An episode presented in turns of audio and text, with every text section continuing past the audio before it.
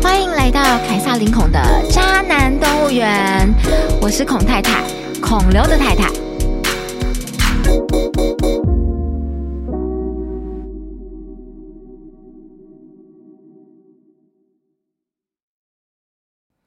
Hello，大家好，我是孔太太。嗯，我终于赶完了文化部电影剧本开发补助的申请了。那现在已经快要凌晨五点了，但是我终于有时间可以来跟大家说更多关于那个流浪动物协会是怎么样靠着猫咪敛财的事情。那今天这一集，不管你喜不喜欢猫咪，你都要听，因为呢，这个故事还牵扯了一个就是渣男跟一个小三。那先讲前情提要。就是大概在上上个礼拜吧，我在我的粉丝页有分享了一篇文章，然后就那篇文章就被很多猫友然后分享到猫咪社团，这件事情非常的夸张哦。就是呃，我有我我有跟一位沈小姐一起救援了一只猫咪，它叫胖虎，它今年已经十七岁了。那因为它当初救援它的时候，它呃。他应应该是因为艾滋病艾滋发作，所以他的口腔整口溃烂，他跟我们求救。那我们把他救援好之后，我们就是寻找付费中途，就找到了这一家，然后就让胖虎住在那边。那胖虎每个月的中途费用是五千元，五千元呢只有含住而已，然后其实它不包含吃，然后也不包含医疗费，这些我们都要自己负担。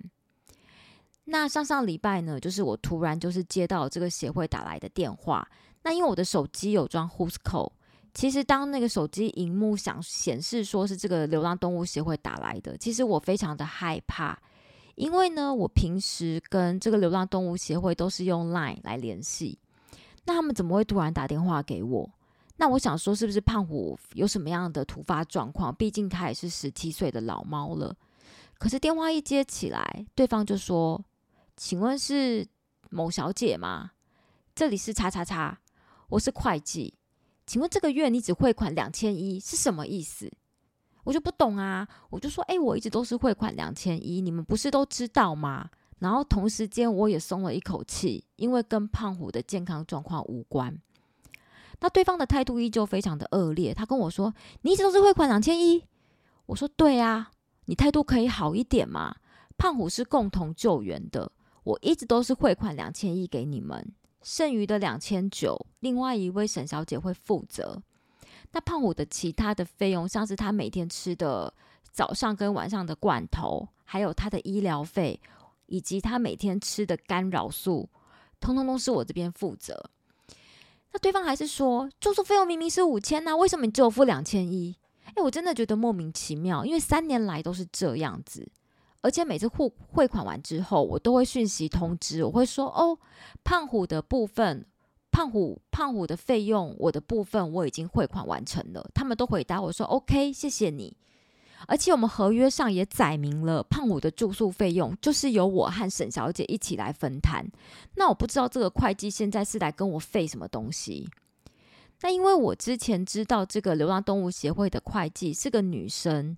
但是这次打打电话来的这个人，他声音听起来分不出来是男还是女。那我只是想要确认这个人是不是我之前看到的那个会计。那我就问他说：“请问你是男生还是女生？”然后这会计说：“我是男生还是女生，干你屁事啊！”我真的抓狂了，我真的没有办法忍受这种事情。我就跟他说：“你态度可以好一点吗？”就他跟我说：“你的态度也没有多好啦。”然后最后呢，我告诉这个会计，你们协会的银行账号很多，因为这个我刚刚讲到的那个渣男，渣男跟我说过，他之前因为欠钱，好像是因为他的信用破破产之类的，所以他有的银行账号被冻结，所以他后来又有提供别的账号给我们，所以我根本不知道说我跟这个沈小姐我们汇款的账号到底是不是同一个，我要这个会计去查一下所有他们的银行账号。确定一下，我跟沈小姐是不是没有汇款，或是我们真的已经汇款了？那最后呢？这个会计非常不礼貌的挂了我电话。那我当然没有办法忍受啊，我就马上打电话到流浪动物协会，我要找原本的对应窗口，对应窗口就是那个渣男的小小三，我就叫他三三好了。但结果呢，又是个会计接的，他态度依旧非常的烂，然后他就挂我电话。结果呢，我这时候打开了 Line，发现那个流浪动物协会有从 Line 丢讯息给我，问我说：“请问这次是汇款两千一吗？”我真的爆炸了！我说你们在搞什么鬼？一直都是这样子，已经三年了。然后结果这流浪动物协会回我说，另一位都没有付款。我告诉他们，沈小姐不可能没有汇款。其实沈小姐也非常的辛苦。沈小姐她因为前几年因为妈妈生病，然后瘫痪在床上，那她没有办法工作，她都在家里照顾妈妈。在没有收入的情况之下，她还去吃她的老本，跟我一起去负担。胖虎的中途费用，我觉得非常的难得，而且沈小姐真的是一个非常负责任的人，而且她比我还有耐心。那我就告诉这个会计说，沈小姐应该是汇到你们协会的另一个银行账户，麻烦你们去查一下。结果呢，这个三三不止不查账，他要我提供沈小姐的资料给他去查询。我真的觉得 what the fuck！我请他们自己去找合约。上面有我跟沈小姐的联络方式，然后如果也有我们的身份证字号，如果今天我们真的没有汇款，你们可以去告我们。结果呢，这个三三竟然回我说：“你是什么态度啊？夸张的是你吧？给你方便，你当随便吗？我不知道你们都是分开来付款的，之前信任你们都没有查账。重点来了，在这一句之前信任都没查账，那表示什么？”表示你们之前每一年至少三年，你们跟国税局报税都是在做假账。我后来呢，我觉得用文字讯息沟通下去没有结果，所以我就打了赖的电话过去，然后跟珊珊通话。珊珊的口气听得出来，充满了怨气。我尽量让自己心平气和。珊珊告诉我说，沈小姐一直都没有汇款，然后他们也一直联络不上沈小姐。我百分之百肯定不可能，我真的百分之百确定沈小姐不是那种人。我也请珊珊去确认一下所有的银行账户，然后如果真的没有付款，麻烦去告我们。结果这珊珊最后竟然说了一句：“算了，真的没有付，我们也认了。”我真的觉得这很奇怪。那如果我们有付呢？那虽然他态度这么差哦，我最后还是跟他说。珊珊呐，你还很年轻，然后如果你真的撑不下去，就放过自己吧，不要再当小三了。毕竟他有家庭，然后有老婆，有小孩。但是呢，挂掉电电话之后，我非常的生气，我不懂为什么一家看似合法的流浪动物协会账务可以这么乱。如果我们真的有人少汇款了，为什么三年后才发现？所以呢，我马上联络了沈小姐，告诉她说：“哦，这个流浪动物协会说他都没有付款。”这个沈小姐非常的生气，她马上找到她的那个汇入的账号，然后我赶赶紧拿纸跟笔抄下来。后来呢，我直接找这个流浪动物协会的老板，就是那个渣男。我告诉他说：“哎，你的会计还有你的女朋友打电话来对我乱骂一通，还说给我方便当随便。我请这个老板，就是这个渣男，去查一下他的银行账户，就是这个银行账户，就是那个沈小姐给我的银行账户，到底有没有入账？结果这老板马上说：啊，是他们不知道啦，我知道你们都有汇款，是我没有交代清楚。”然后呢，这个老板为了要息事宁人，他就跟我说，他为了希望我可以息事宁人，他就跟我说，我对你很好了耶。我们现在每个月的猫咪中途住宿费已经涨到了九千块，但是他还是算我原价五千，这里就非常吊诡哦。其实不是九千，他们的他们他们很多个粉丝专业，他们其中一个粉丝专业已经把住宿费涨到九千九，用各种名目涨到九千九。那他虽然是算我五千块。可是，其实在我这篇文章在我的粉丝页分享之后呢，有不止一个人把猫咪放在他们那边中途来告诉我说，他们发现这个协会有很多的问题。然后，但是他们都告诉我说，哎，为什么收你五千？他只有收我们三千，但是吃要额外，然后医疗费也要额外。我真的非常的生气啊！我觉得你们是把我当有钱人吗？还是因为说你有看到我的时候会上通告，我有出书，你就以为我非常的有钱？我觉得这收这个收费价格太不合理了，你怎么会不一样呢？胖虎也没有比较难照顾，他后来身体也非常的健康。那没多久呢，沈小姐就传了讯息告诉我说，她已经向凯基银行确认了，她之前汇入那个账户的每一笔每一笔转账都有转账成功，而且没有退汇。那老板，我告我把我把沈小姐的讯息丢给了这个渣男之后，这个渣男老板之后，他只是跟我说，事情到这里就好，人员会再教育。造成困扰，不好意思。我以上说的，通通都有讯息对话记录，都有留存，都是真实的。我看到，我看到这个渣男老板说事情到这边就好，我非常的生气。这句话应该是我们这边说的，不是老板自己说的。他的会计跟他的女朋友把我当垃圾骂了一顿，还随便栽赃我们，不用道歉吗？我跟老板说，我要求你的会计跟你你的女朋友他们惹的事，他们来跟我道歉。然后老板就跟我说，他代表道歉就好了。这张真的让我非常的生气。两天后，我就把胖虎带走了。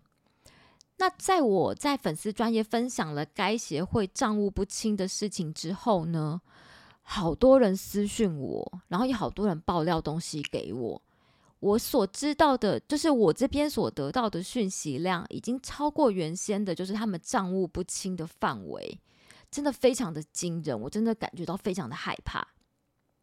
那我先说在前头哦，其中一个呢，来跟我爆料的是这个流浪动物协会的前员工，他虽然跟我分享了很多这个这个流浪动物协会的一些恶行，但是他却又同时警告我说。你要小心哦，这个渣男老板会对你不利啊，因为他每次都对外说自己有黑道背景，自己是黑道大哥。那其实我也是见过世面的人啊，我我爸爸那边，我有两个叔叔是警界非常高的高层，之前是跟侯友谊平起平坐的。白道我有认识，白道我认识，黑道自然自然我的叔叔们也会认识。那我敢保证。这个渣男老板百分之九十九没有黑道背景，在我看来，他就是个俗辣，俗呃俗辣，因为我台语不是很会讲。而且呢，黑道大哥才不会用这么卑劣的手段来靠猫赚钱。不过，我现在我先说在这边哦，我先发表不自杀声明，然后也请大家就是听了这集之后，如果你们有真的认识黑道。请黑道大哥关注这件事情，因为有人呢，他打着黑道的名义、黑道大哥的名义，在外面靠着猫咪来赚钱、来敛财，请他们来关注这件事情。因为我觉得人欺负人已经非常的可恶，那如果人欺负动物，甚至是拿动物来赚钱，更是该死。那除此之外呢，这个流浪动物的前员工还提醒我说：“啊，你你要。”讲一些他们的事情之前，你要小心，因为这个渣男老板会想办法来弄死我，或者是反咬我一口。对于这一点呢，我一点都不担心，因为我的私生活真的单纯到不行。我只是长得看起来好像比较复杂，看起来长得好像私生活比较复杂，其实我生活真的非常的单纯，然后也没有什么好攻击的。那我唯一最大的问题就是脾气很差，个性不好。我看到不爽的事情，我会忍不住的大声理论。除此之外没了，我也不是一个有架子的人，我也不是那种会摆谱的人，都不是。只是我对于我看不惯的事情，我是没有办法容忍的，而且我的我会瞬间暴走。那今天呢，讲的这个就是靠着呃猫咪来敛财的这个这个渣男老板呢，他不止养小三，爱赌博，爱赌博，他还四处骗钱。那他的情妇小三呢，就跟着他一起这样子，就是同进同出啊，然后一起一起一起用猫来诈骗来敛财。我真的不懂哦，因为自从我开始帮助猫之后，我真的越来越穷。我相信很多爱猫人士也是这样子，就是当你开始帮助猫咪之后，你的所有生活中的单位，比方说我今天我想要买一件很漂亮的衣服，稍微呃单价高一点的衣服。我会很自动的把那个金额换算成几个猫咪罐头，因为我可以帮助更多的流浪猫。甚至是我呃，我连想要去，就是之前想要去算命，去年想要去算命，我都觉得我花钱算命，然后去听一个可能不准的东西，那算命一次可以买一百多个罐头，那我为什么要去算命？那我真的不懂这个流浪东西会怎么会这么黑心？那接下来讲的资讯呢？因为资讯量太过庞大，所以听起来可能会有一点点乱。那这个比较抱歉，因为牵扯人太多了，牵扯的事情太多了。那我会尽量让呃让自己讲的有条理一点。那如果不清楚的地方，就是麻烦大家听完之后可以到我的粉丝页下面留言。那我之后会再做补充说明。那讲到我跟这个流浪动物协会的渊源，其实是开始于二零一九年。那我记得是，呃，我在二零一九年年的六月十号，我在路上碰到了我的猫。我的猫它叫奶油。那其实，在碰到奶油之前，我的朋友都知道我是非常怕猫的人。为什么会怕呢？因为小时候，我记得我国小三年级的时候，我有养白文鸟。那我妈妈就是把白文鸟放在阳台。那有一天，我就亲眼看着一只猫，它把我的白文鸟吃掉。然后已经来不及了，连你要去救那一只鸟都来不及了。然后那时候我就非常的难过，然后我对猫就是就开始有一种害怕、恐惧的感觉。可是我不知道为什么，我在路上看到了奶油，然后第一时间就觉得我要养它。那我就跟奶油说：“哎，姐姐姐姐想养你，哎，你以后要不要跟我回家？”那后来我就跟奶油说：“你等我一下，我去买个罐头给你。”结果呢？我从我从便利商店出来以后，奶油还在原路等我。那之后呢？我就委托我们我住家区域的爱妈帮我抓奶油。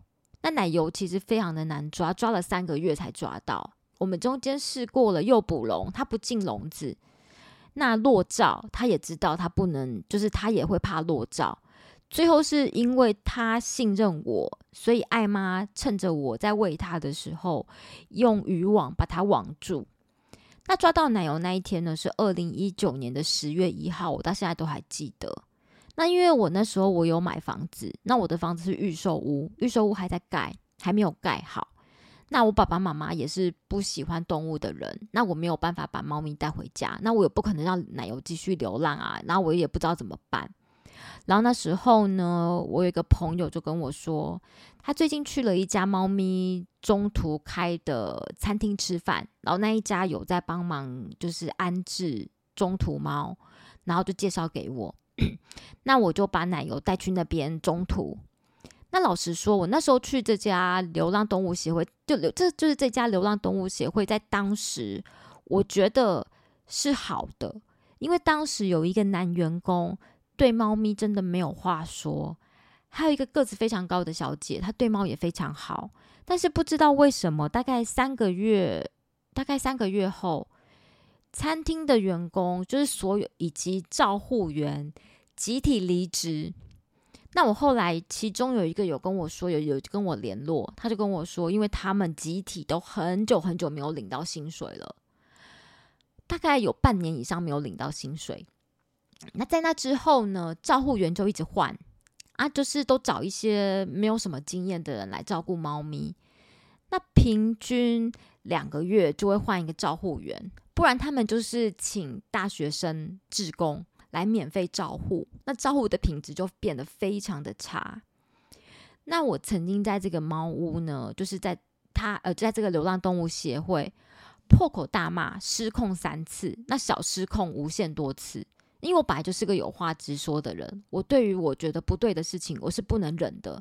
我第一次失控的原因，我记得是因为医药费，因为当时我又安置了一只猫咪在那边，然后那只猫咪它叫吐司，吐司它有艾滋，也有白血，然后它有一只脚被就是因为车祸，应该是被车撞，所以断掉了。然后那时候。我把吐司安置在那边，因为我舍不得它继续流浪。因为你，它每次都要就是，它只有三只脚，所以它都要这样慢慢慢慢的走到一个地方，等着它的喂养人喂它。我就舍不得，那我就把吐司抓起来，然后它的所有的中途费用都是我在负担。那因为吐司刚到这个流浪动物协会的时候呢，它每天都吐，没有没有原因的吐。那这个流浪动物协会就跟我说，他们想要把奶油带去，呃，要把吐司带去医院看诊。然后我就说好啊，那就麻烦你们帮我把吐司带去。然后呢，我就说大概医药费多少钱？他跟我说大概两千多，大概两千两千块，就是两千出头。那我觉得诶可以啊，我可以负担，因为那时候我我大概每一两个月就要付一次呃预售物的工程款，其实不是就是呃在经济上不是那么的有有余裕就对了。那结果呢？他们后来拿了医疗收据给我，费用高达了五千块，我当场就大怒，我说。你们不是跟我说两千块吗？为什么变得五千块？你们是觉得我很有钱吗？那因为我就是很生气嘛，我觉得你们是在把我当盘纳或是怎样。然后这个珊珊呢就骂我，他就说不爽的话你就把猫通通带走啦，然后不要态度这么差啦，我不帮你不帮你顾了啦。那时候呢，我因为我必须要顾全猫，因为。我觉得如果我这样子，猫就没地方可以去啊！我就马上跟他道歉，我说对不起，我为了我的态度道歉。那麻烦你继续帮我照顾猫咪。那五千块的费用我也当场支付了。后来第二次我在那边失控，是因为我中就是胖虎，刚刚讲到那一只胖虎，胖虎是一只只吃罐头的猫，而且它非常的挑。那因为我没有办法常常去那个流浪动物协会看它，所以我都会准备很多很多罐头，然后放在罐呃放在胖虎的专属的小柜子里。那我去看胖虎的时候呢，我打开他的柜子一看，哎，竟然没有罐头了，而且因为他们有一张表格，表格上面呢会记载着这哪一只猫要喂食多少东西。我原来的预，我原来的安排就是胖虎一餐就是一个罐头，结果上面竟然给我写胖虎二分之一罐，就是只有二分之一个罐，就是半罐，我就非常的生气啊！我就问那个照护员说：“请问一下，胖虎的罐头到哪里去了？”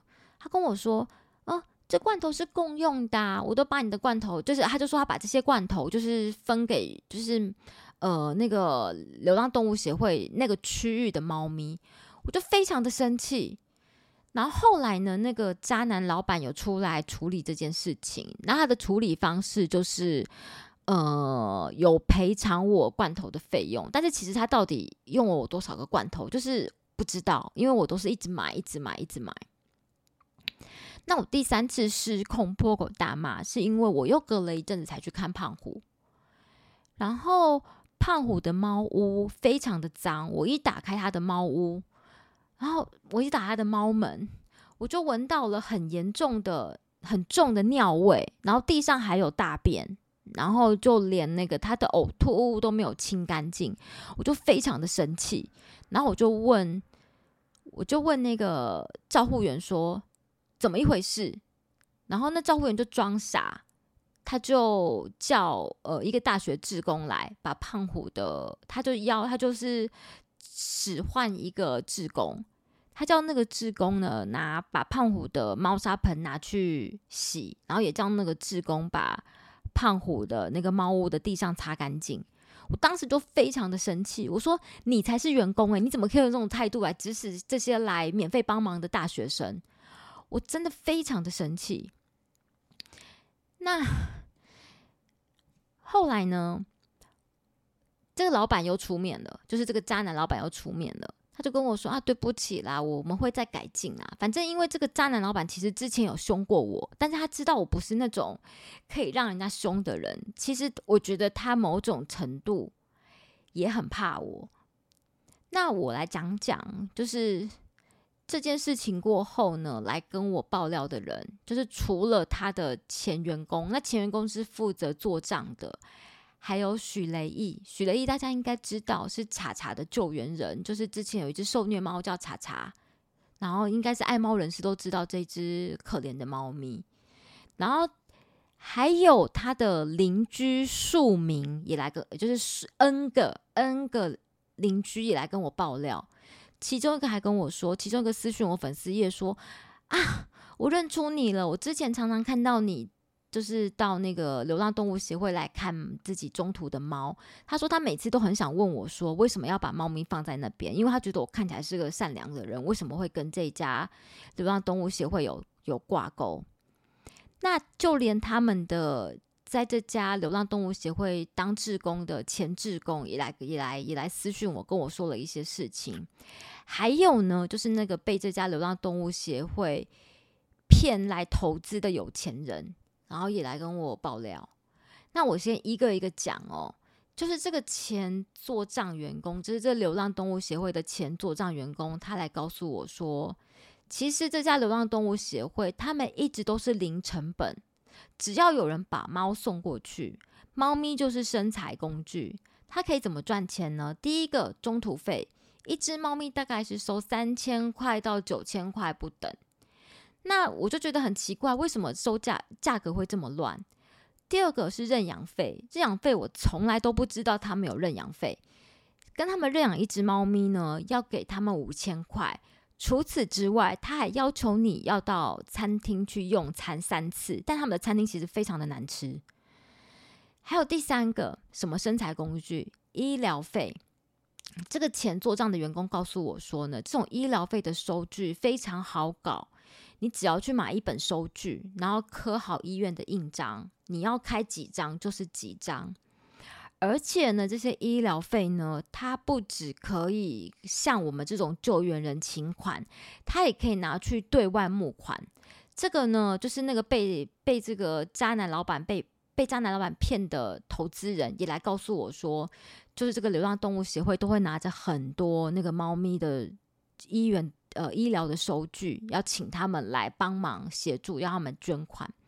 第四个呢是他们也会去对外募款，因为他们在好，他们应该算是合法的流浪动物协会，所以基本上捐款给他们是可以去扣税的。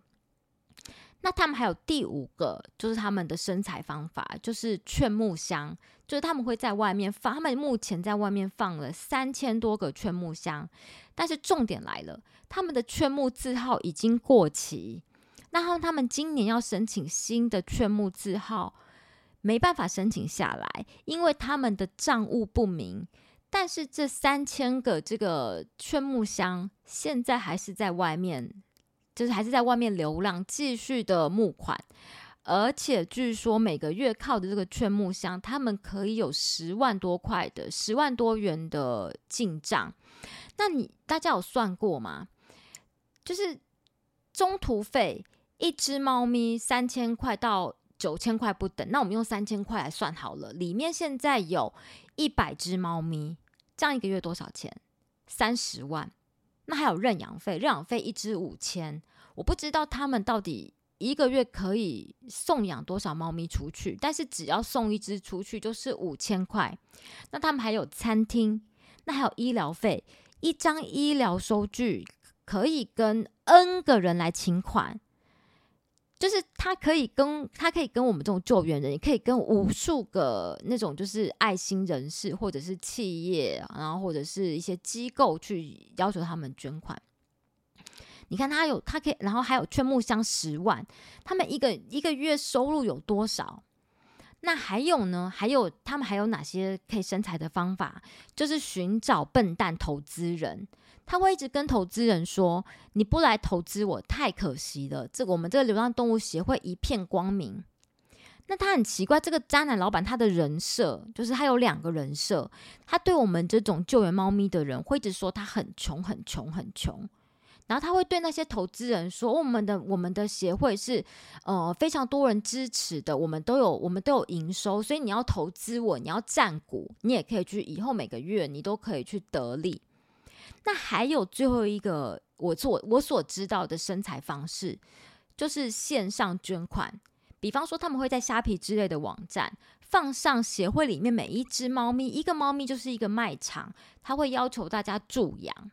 那有的人就会想说啊，我就捐献呐，就一只猫咪几百块啊，我就是以一百块为单位，或是以两百块为单位，我就是下我就是下单几个数量，然后钱又是进账在他们那边了。那他们赚来的钱呢，是拿来做什么？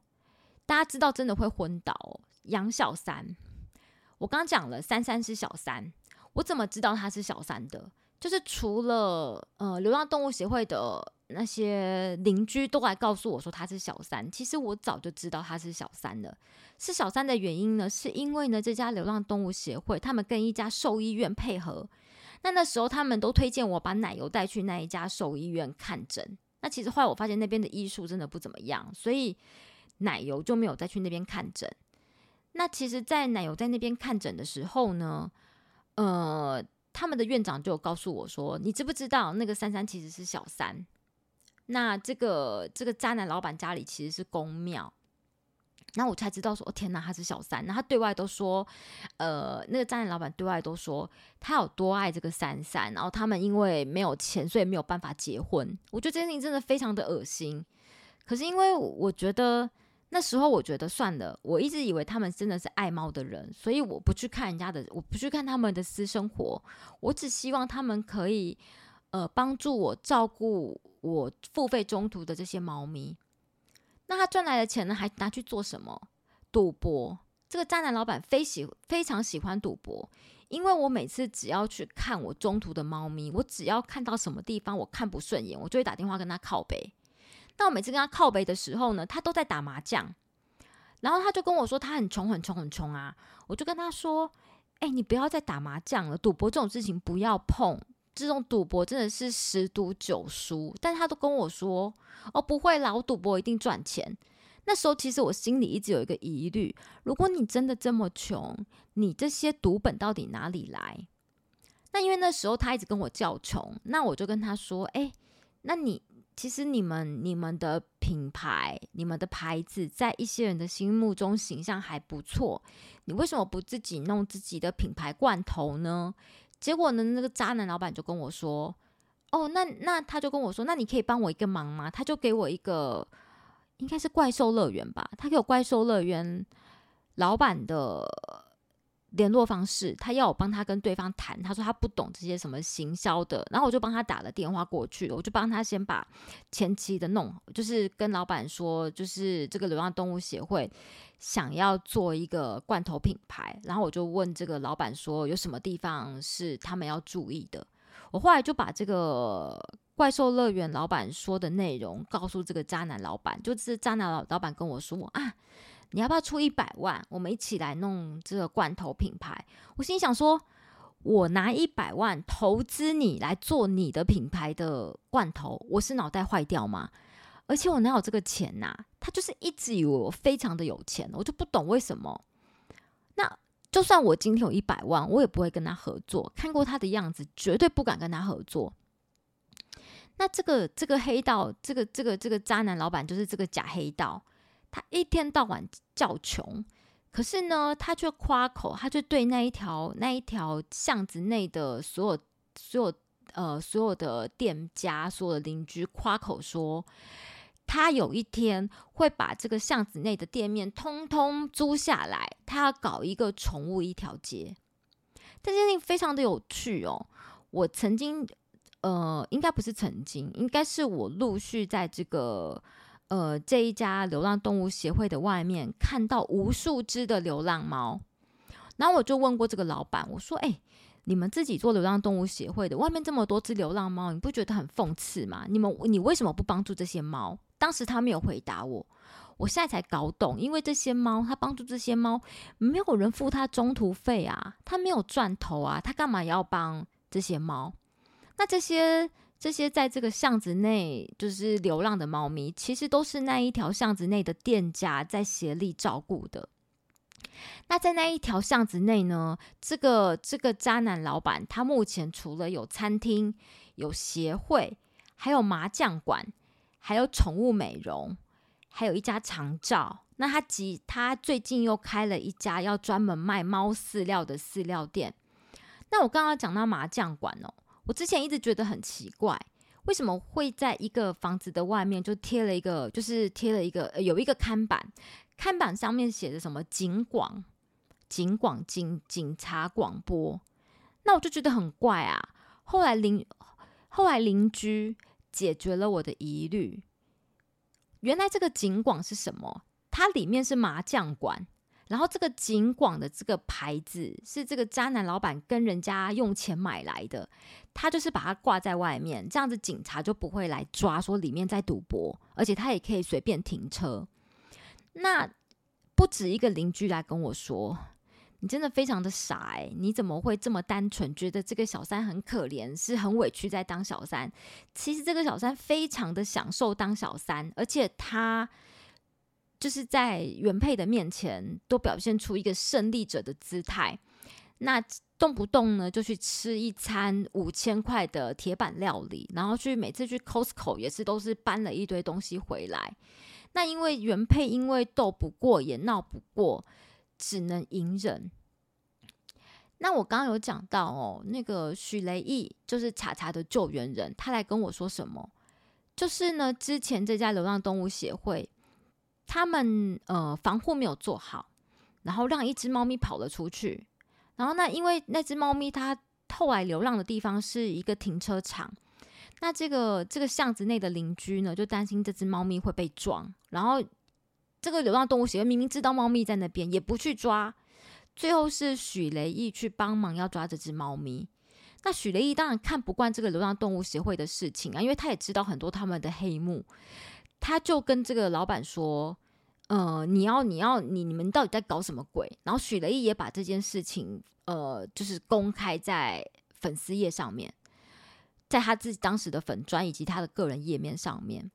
然后结果呢？这个渣男老板就打电话恐吓许雷毅，然后把他把许雷毅叫去他们的餐厅谈判，然后一直说他是黑道，一直是黑道。就许雷毅他叫了四个人陪他一起去，就那老板像也是一样像苏大一样。然后后来也没有人去找许雷毅的麻烦，所以这个黑道老他自称是黑道，他根本就不是黑道，跟他接触过你就知道他根本就不会是黑道。那后来呢？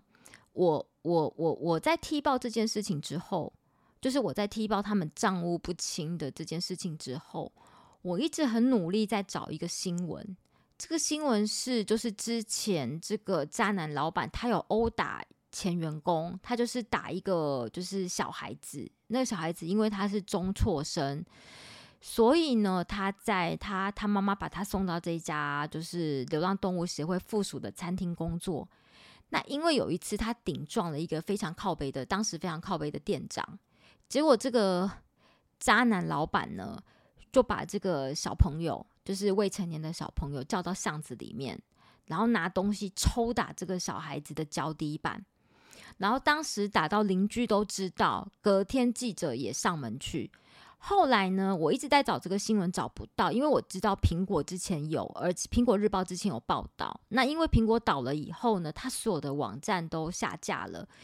那还好，前几天就有一个呃爆料者把这个网址传给我，这个网址之后我会我会一起放在下面，我会我会放在下面跟大家一起分享。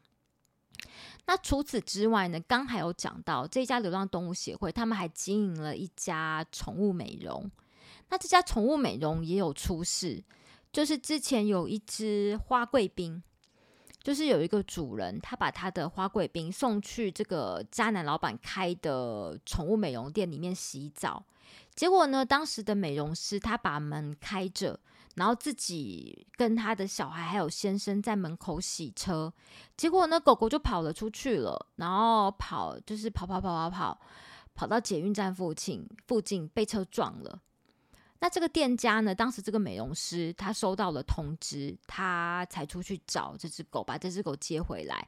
但是因为他觉得这个美容师应该是觉得这只狗应该是救不活了，就是与其去负担这么高的医疗费，不如就让狗狗就是等死，然后到时候只要付一笔死亡补偿就好了。就他就把这只狗狗放在店门口等死。那四主来的时候呢，狗狗已经过世了。这件事情当时闹得非常大，这个新闻现在都还找得到。我看到时候真的非常的愤怒，因为我这个新闻我很有印象，但是我不知道是这一家流浪动物协会开的开的宠物美容。那后来呢，这个渣男老板他为了要为了要不让自己惹事，他就把这家宠物美容顶了出去。那除此之外呢，这个流浪动物协会之前也爆发过数次数次的猫瘟。他们的内部员工也说，他们之前真的有无数次的猫瘟。这件事情我知道，据我所知的猫瘟就有两次，其中一次猫瘟呢很恐怖。那时候呢，因为我把奶油放在那边安置的时候，其实我几乎每天都会去看奶油，因为我想要跟他培养感情。因为其实奶油是一只一开始是一只不亲人也不亲猫的猫，所以我每天都去看它。那有一阵子，这个流浪动物协会就跟我说：“你最近不能来，因为我们有猫瘟。”然后那时候他们还说有，他们还怪到我身上。他们说：“哦，他们讲了一句话，然后他们就说，因为奶住在奶油对面的小猫都因为猫瘟过世了。他们说是不是因为我在外面，我在外面猫了，呃，摸了什么猫，然后把那个把那个猫瘟带到猫。”带到他们的猫屋去，我觉得你们在说什么鬼啊？你们已经爆发过无数次的猫瘟了，那还好奶油没有事，就是奶油没有被没有没有被感染猫瘟。那他们的附近邻居告诉我说，这个渣男老板非常的没有良心。他当时因为爆发了猫瘟，其实他餐厅应该要停业一阵子，就是等到猫瘟过后才能再复业。但是呢，因为餐厅不开，他就少了一些收入，所以他就是照常营业，而且他还把那些就是猫咪用的东西装了垃圾放在他们的店门口。那附近的那些就是就就是定期有在帮助流浪猫的那些邻居，看了就非常生气呀。他就说，他们就告诉这个渣男老板说：“你把这些废弃物丢在门口，那要是附近的流浪猫也感染了猫瘟怎么办？”那这个这个老板呢，就是非常就是就是。摆出一副就是就是你能拿我，你能你能拿我怎么办那个样子？那他的餐厅很快就开了，那邻居就觉得说你怎么可以这么这么快开啊？你这样子根本就是就是就是只顾着赚钱，没有良心。然后那渣男老板就呛下说：“只不过死几只猫而已，而死只不过死几只猫而已，有那么严重吗？”这已经够恐怖了，更恐怖的是。不止一个来跟我爆料的邻居说，有看到他们把死掉的猫埋在店前面的花圃里，而且他们还挖很深，因为怕有臭味。而且他们也会把猫埋在附近的重阳公园。那我就很，我就觉得很奇怪啊。那我有两只猫在那边，因为真的身体很差，就是都在那个协会里面过世。那他们的火化费我也有付啊。我就非常的害怕，说我也没有看到火化的收据。你们会不会把我的猫，把我中途在那边的猫也埋在附近的公园呢？那当时猫瘟这件事情，我知道一我知道的时候，我知道其中一次。然后这个渣男老板那时候，因为他还不知道我是一个不好惹的人，他曾经恐吓过我说：“你不得对外说我们有猫瘟的事。”那有一个来私，除了刚刚讲的那些之外，还有一个来私讯我的网友告诉我说，这个渣男老板一直跟他一个很有钱的亲戚募款，他每次都拿着这些就是猫咪的医疗收据，就是跟他的亲戚说，哦，你可不可以帮助这些这些这些猫咪的医疗费？然后说什么他，呃，就是他。呃，为了这些猫，就是已经散尽家财，卖了好几卖了好几个房子。听他在放屁，我觉得他所有的钱都拿去赌博，而且我觉得他并不穷，就是就是这这是一个净收入，而且他现在他的流浪动物协会里面有一百只猫，我觉得已经超过他可以收容的猫咪的数量，里面只有两名的员工在照顾这一百只猫咪，然后其他可能就是那种就是。倒霉的大学生。那对于这个渣男老板，其实我觉得他让我很不舒服，因为我曾经被他触碰过身体好几次，大腿、手。他讲话的时候，他一开始其实是会动手动脚的，然后当时我都本能性闪躲。那我也觉得说他应该是无心的，毕竟我也是老女人了，我都已经快要四十五岁，谁要摸我啊？可是呢，前来爆料的邻居跟我说，他自己也被这个渣男。渣男老板摸过好几次，他每次都会很不爽的说：“我不是你的员工，我一个月没有拿你钱，你不要摸我。”然后呢，这个渣男老板他刚刚讲的那个他帮他做账的前员工也说过，这个渣男呢，他好女色，就是他觉得自己帅爆了，他觉得女生都会爱他，然后所以他就会去对一些女孩子动手动脚。那刚刚讲的这些呢，其实我觉得我讲的非常的乱，因为资讯真的太庞大，但是我讲的我都有实质的证据。那我想说呢，不要消极的以为自己的力量起不了什么什么作用。其实那个来前来爆料的，就是这家流浪动物协会的前做账员，让我非常的不开心，因为他一直告诉我说，你没有办法改变什么啦，就是他还是可一样可以继续骗下去，顶多他换个名字重新开始。可是我觉得不是这样子啊，如果每个人都这样想的话。那不就有更多的黑心中途吗？那大家想想看哦，我们每个月我们在救援，我们救援人每个月都把自己辛苦赚来的钱拿去帮一些生病的或是需要帮助的猫咪去支付中途费，那他却把这些中途费用拿去赌博，拿去养小三，然后家里老婆很可怜，大家不觉得这是一件非常 讽刺的事情吗？那他们现在呢，在做，他们现在在做猫饲料的品牌。那有没有想过，这么黑心的人，他们做的猫饲料会有多好？而且他们现在都对外宣称说，哦，他们都会捐很多猫饲料出去。有没有想过，他现在捐出去的那些猫饲料，可能是他们在在实验过程当中的瑕疵品呢？那有人会说，动保其实。跟这个黑，这跟这个跟很多的黑心这种流浪协会啊，或是流浪猫，就是猫咪的猫屋有挂钩，然后或者是跟黑道有挂钩，所以呃是没有办法去改变什么事情。其实我觉得动保它不是跟黑道有挂钩，也不是跟这些动物协会有挂钩，而是因为动保的人真的非常的废，尤其尤其是新北市的动保。他们，我跟他们也交手过。其实他们不是爱猫的人，然后每个人的心态就是啊，我多一事不如少一事，就是我，我，我，我，我，我，我，我不需要，我只是个公务。他们就像个公务员心态一样，他们也不了解动物，也根本就不爱动物。所以呢，有今天有人来愿愿意跟我合作，我就跟他合作啊。像这个流浪动物协会，他很喜欢跟这个呃新北市的动保合作。那新北动保当然开心啊，还可以去作秀啊，所以我不觉得是新北动保跟这些有挂钩，我也不觉得现状是不能改变的。只要大家都可以积极的去面对这些黑心中途，是可以改变现状的。那我要说的是，其实还是有好的中途。那我去年呢，我就是因为呃救援了一只蜂窝性组织炎的猫。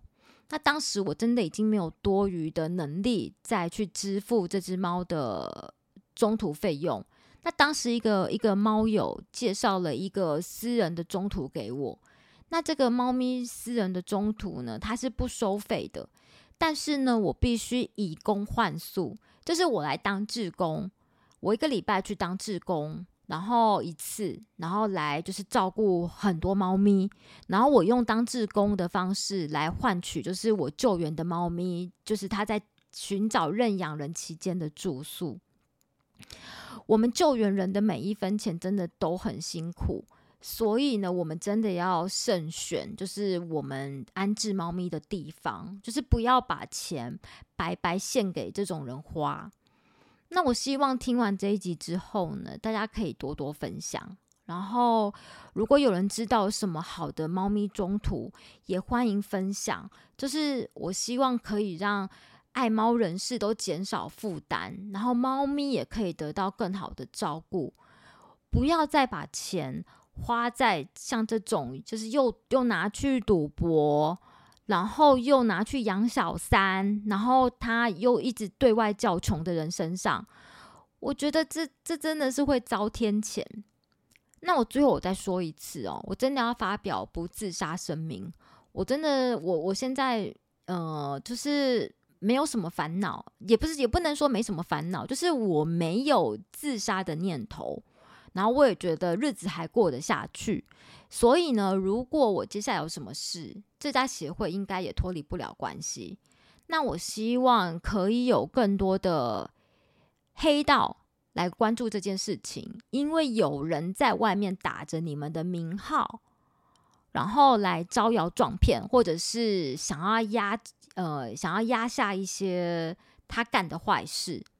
还有一点非常的重要，请大家慎选兽医院。因为呢，很多兽医院，我觉得我个人认为，只要跟这种猫咪中途有挂钩的动物医院，都不会多好。你都就是就是，我觉得就是一个狼狈为奸的一个共犯结构。那我希望这一集听完之后，大家可以多多的分享。那流浪动物这一家流浪动物协会呢，我觉得他们应该要受到惩罚，除了。呃，账目不清之外，他们现在他其实他们真的已经不能再对外呃，就是放那个再放那个什么募款箱，这个都应该去去去相关单位都应该要去调查。还有他们安置了一百多只猫咪，这一百只多猫咪真的有受到好的对待吗？我要说的是，大家看得到的，在这些流浪在这家流浪动物协会里面，你看得到的猫。基本上不会过得太差，但是还有很多猫，它被关在小小的笼子里，它是不是有受到好的对待？是不是有被好好的照顾？这些都是需要大家一起去找到答案的。那今天就先分享到这边，现在已经快要六点了，而我要去睡觉了。那我们下次再继续聊。如果有更多人有跟这一家流浪动物协会有过交手经验的，也欢迎来跟我说。那我们今天先接受，今天就先说到这里喽，拜拜，下次见。